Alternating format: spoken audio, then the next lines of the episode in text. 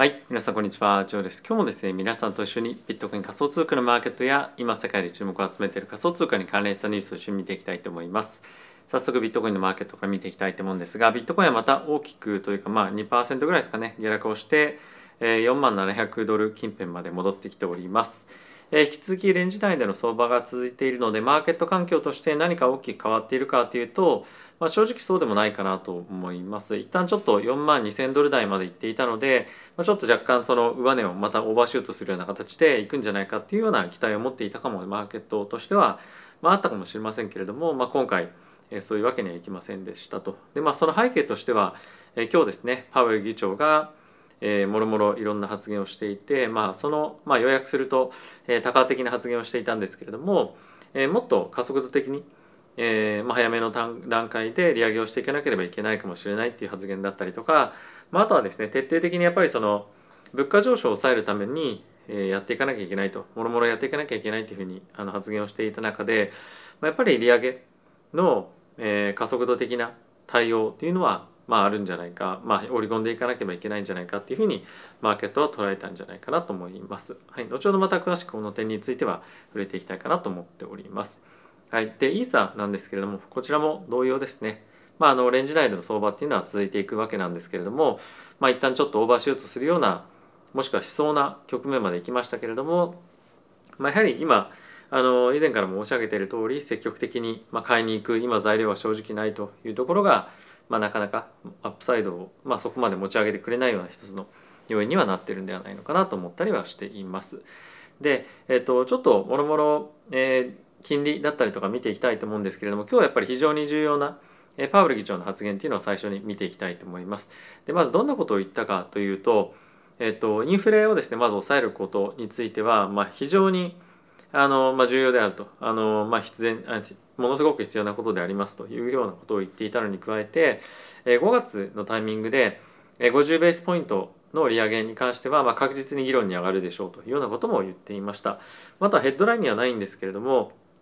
えっとまあ、パウエル議長はフロントローデッドっていう言葉を使っていたんですけれども、まあ、年の早いタイミングに、まあ、その利上げを、まあ、集中的にやるというかあの後半よりもまあ多めにやるみたいな意味でフロントローデッドというような言葉を使っていましたなので、えっと、何回連続か分かりませんが、まあ、1回なのか2回なのか3回なのかもしくは4回なのか、50ベースポイントの利上げっていうのを、まあ、今年の前半の方に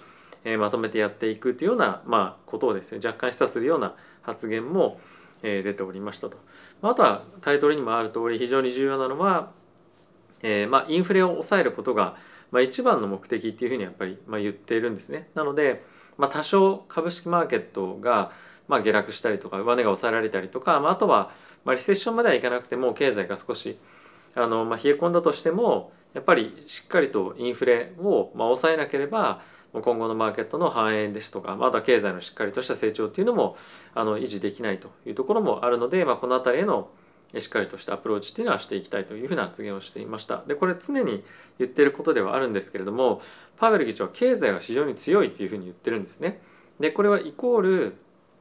えー、フェットが利上げをしていくことに対してまあそんなに大きな問題には感じていませんよと。でこれをまあ徹底的にやっていくっていうような発言に、まあ、ある意味取れるのでまあ、やはりですねマーケットとしては、まあ、今織り込んでいるよりももう少し利上げ幅だったりとか、まあ、あとは次の FOMC でも発言あると思うんですけれども、まあ、QT ですねバランスシートの縮小に対して、まあ、より積極的な姿勢だったりとか発言が今後出てくる可能性が、まあ、高いんじゃないかというふうに、まあ、見てるかと思います。やっぱりそうやんなそういう感じで見てみると株式マーケットも含めリスク指標リスク指数というか、まあ、リスクアセットというふうに言われている、まあ、仮想通貨も含めてですね上値は必然的に、まあ、短期的には重くなるんじゃないかなと思うので、短期下落のリスクっていうのは常に頭に入れながら取引していかなければいけないんじゃないかなと思います。でこのような発言を受けてえー、と5月のタイミングで利上げ幅がどれぐらいかっていうのを織り込み具合ですねっていうのが、まあ、これ、えのになってますと。で、えっと、ここ最近本当連日加速度的に上がってきてはいるわけなんですがもうほぼ100%もう5月のタイミングでの50ベースのポイントの利上げはえ織り込んでいますと。でまあこれはまあそうでしょうねという感じではあるんですけれどももう一方で12月のタイミングでの利上げ幅っていうところをもう少し丁寧に見ていくとこれが8回利上げ9回利上げ10回利上げまで今ですね94%織り込んでると。で10回利上げっていうのはえっとあと残りがですねえっとですね、えー、567えー、911、えー、12なのであと6回あるんですね。でこの前の1回ありましたので、まあ、1回終わりましたよねあと6回の中で、えーとまあ、9回利上げするというようなことなので、まあ、3回50ベースポイントの利上げをするというのが、まあ、今大体95%ぐらい織り込まれていると。でプラスもう1回利上げ分を織り込む、まあ、つまりマーケットで今見られている見方としては4回ですね50ベースポイントの利上げをしますよというような織り込み幅も今大体65%ぐらい織り込んできていますと。でここ最近で65%超えた時ってあまりなかったと思うので、まあ、少しマーケットとしてはこの辺をさらに織り込んでいかなければいけないんじゃないかっていうような方向に目が向いて今後いくんじゃないかなと思うので、まあ、やっぱりそうなってくると少しま短期的にリスクオフの局面がポンポンとま出てきてもおかしくないのかなと思いますし、まあ、少なくとも上値は重くなってくるんじゃないかと思っております。はい、でもう一つマクロで注目しておきたいニュースとして、まあ、ECB の方もですね EU の成長率の下方修正の必要とかっていうのも出てくるとでこういったところがもちろん EU だけでなくてアメリカの方もそうだと思いますし世界各国で出てきたりするとリスクオフがま起きやすいような環境になってくるんじゃないかなと思います。でプラスもう一つマクロ関係というかあの住宅関係のニュースなんですけれどもモーゲージの金利がまたさらにどんどん上がっていってますというようなことがありましたと。でこれなぜモーゲッジその住宅金利の価格だったりとかその金利に非常に注目がいくかっていうと、まあ、住宅っていうのはですね購入すると、まあ、それに伴った、えー、関連ビジネスっていうのがやっぱりいろいろあって例えば、まあ、建設材の購入ですね、まあ、あと建てるための、ま、もろもろ工事費だったりとか人件費だったりとか、まあ、工事するために、まあ、いろんな重機買ったりとかあとは建てた後に、まあ、家具買ったりとか、まあ、あの引っ越しでもろもろいろいろやったりとか、まあ、そういったまあ、家を1個買う売るみたいなところに加えてもっと多くのお金がさらに動くっていうのが不動産ビジネスなんですね。なのでこの不動産が売れるっていうのは経済が活発になるっていうことと、まあ、同意語なんですけれども、まあ、ほぼ同意語だと思うんですけれども、まあ、これがどんどんどんどん売れなくなってくる売れづらい状況になってくるっていうのはそういった経済効果が見込めないのでマーケットとしては苦しいよねと。なのでまあこういった金利がどんどん上がっていくことで、まあ、そういった影響もえー、まあ市場環境としては享受しにくくなるのでマーケット環境は悪化するんじゃないかっていうふうにまあ見られているというわけですね。なのでまあこの辺りの金利の上昇というのも継続してまた追っていきたいかなと思っています。はい、でここから仮想通貨に特化した情報を見ていきたいと思うんですがまずはちょっとオンチェーンのデータ見ていきたいと思います。で今日の動きを見てみるとマーケット非常にまあ落ちていたというかまああんまりその何て言うんですかレンジでの相場なんですけれどもあんまりマーケットセンチメントそんないいっていう感じではないですよね。まあ、その一方で、えー、オンチェーンのデータを見てみるとですねマーケットの環境っていうのはまあ継続的に良くなっていってるのがまあ事実上のまあ何て言うんですかね。今の動きなんですね。でまあ細かいところはまあもろもろ皆さんも見てるのであれかもしれませんが特にやっぱりこのマーケットからビットコインがどんどんどんどんなくなってきてると。やっぱりそのどんどん流動性が低下してくることによってあもっともっとビットコインも、ま、買い集めなきゃみたいな感じに、まあ、今後、まあ、なってくる可能性が、ま、どっかであると、まあ、サプライショックというふうに言いますけれどもやはりマーケットでビットコインがあの、まあ、買いづらいというかあのどんどんどんどん流動性が低下していってしまうような状況は、えー、まあ何て言うんですかね。あの下落圧力を下げる。もしくは上昇圧力を強めるような方向の、えーまあ、動きにはなるので、まあ、短期的にはあのすぐにじゃあこれで大きく大きく上昇しますよとかもう下がりませんよみたいな感じじゃないんですが、まあ、長期に見てみるとこういった数値は非常にポジティブに動いているというのは一つ頭に入れておきたいポイントかなと思います。であとはですねもう一つ見ておきたいのはボラティティですね今回の下落に際して、まあ、そんなにボラティティほとんど動いてませんと。っていうのはやっぱりマーケットとしても今のこのアップサイド、まあ、アップサイド見てるとか、まあ、そのダウンサイド見てるとかっていうのの見方が大きく変わると、まあ、このボラティリティもあのドーンと動いてきたりはすると思うんですけれどもほとんどやっぱり動いてない状況を考えると今のこの短期的な上昇だったりとか今日の下落みたいなものも、まあ、あんまり影響ないというかあのマーケットとしてはそんなに大きくはま見ていなくてまだまだレンジ相場が続くような環境でとして、まあ、マーケット見てるんじゃないかなと僕は思っております。はい、でここから仮想通貨に関連した、まあ、ニュースですね見ていきたいと思います。でまずはアメリカの政府がですねロシアのビットコインのマイナーのへの,、まあ、あの機材だったりとか、まあ、チップの供給みたいなものを、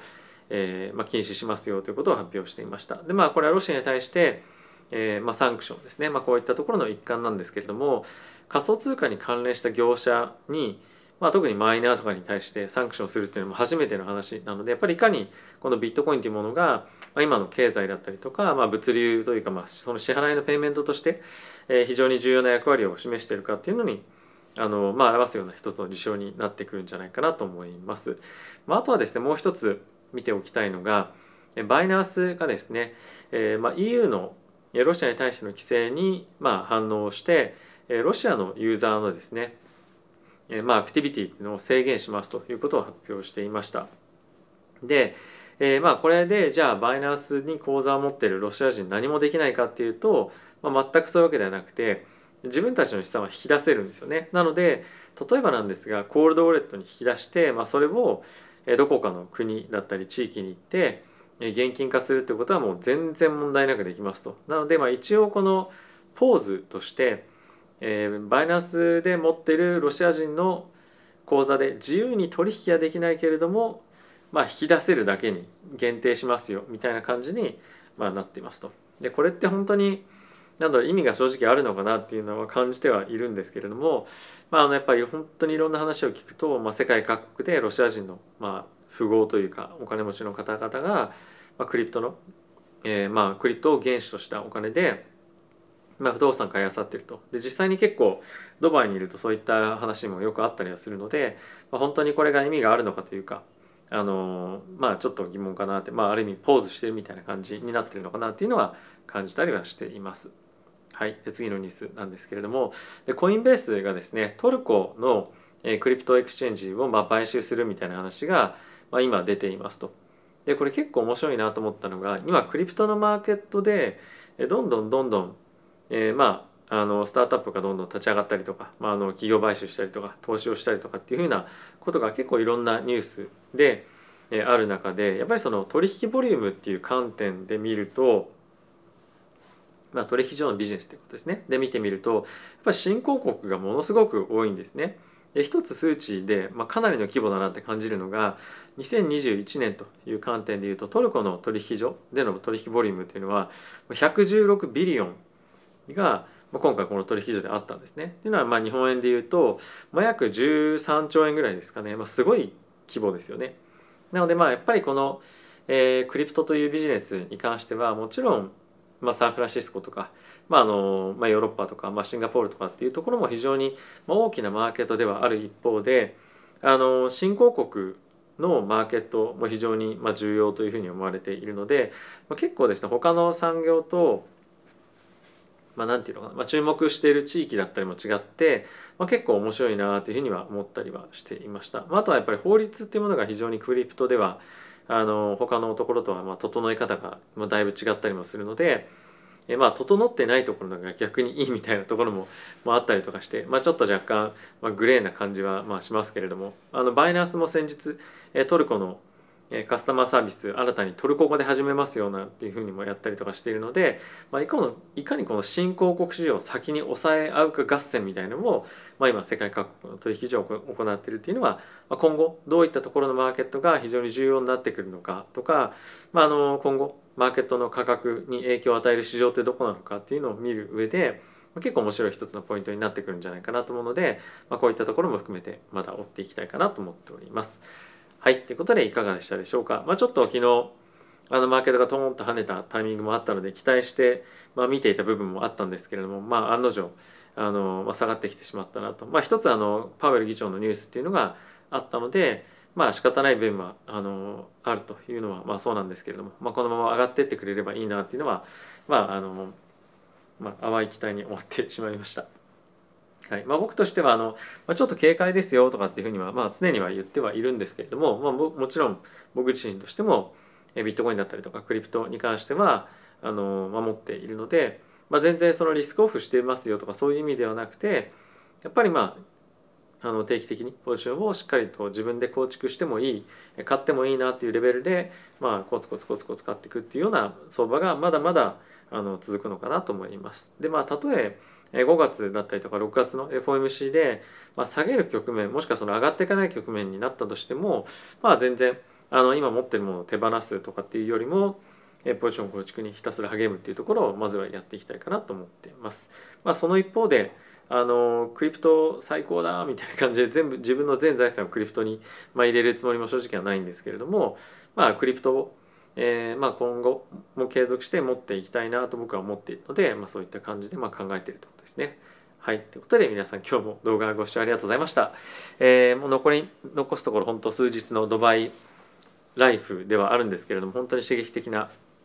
えー、まあ、日々が続いております。またいろんな方にあのお会いしていろんな話を、あのー、まあ、耳にすることもできましたし、まあ、いかにやっぱりクリプトのマーケットに関しては、まあ、あのまだまだ狭いマーケットではあるんですけれども、まあ、非常に多くの方が、まあ、あの資金を入れて投資をしたいとか、まあ、そのことでビジネスやりたいみたいなのを、まあ、常にあのアンテナ張っているような、まあ、セグメントというかあの市場ではあると思うので今後も注目してえ、僕自身は、ま、このマーケットで、えま、投資活動なんかはやっていきたいなというふうに改めて思った次第であります。はい。ということで皆さん今日も動画ご視聴ありがとうございました。また次回の動画でお会いしましょう。さよなら。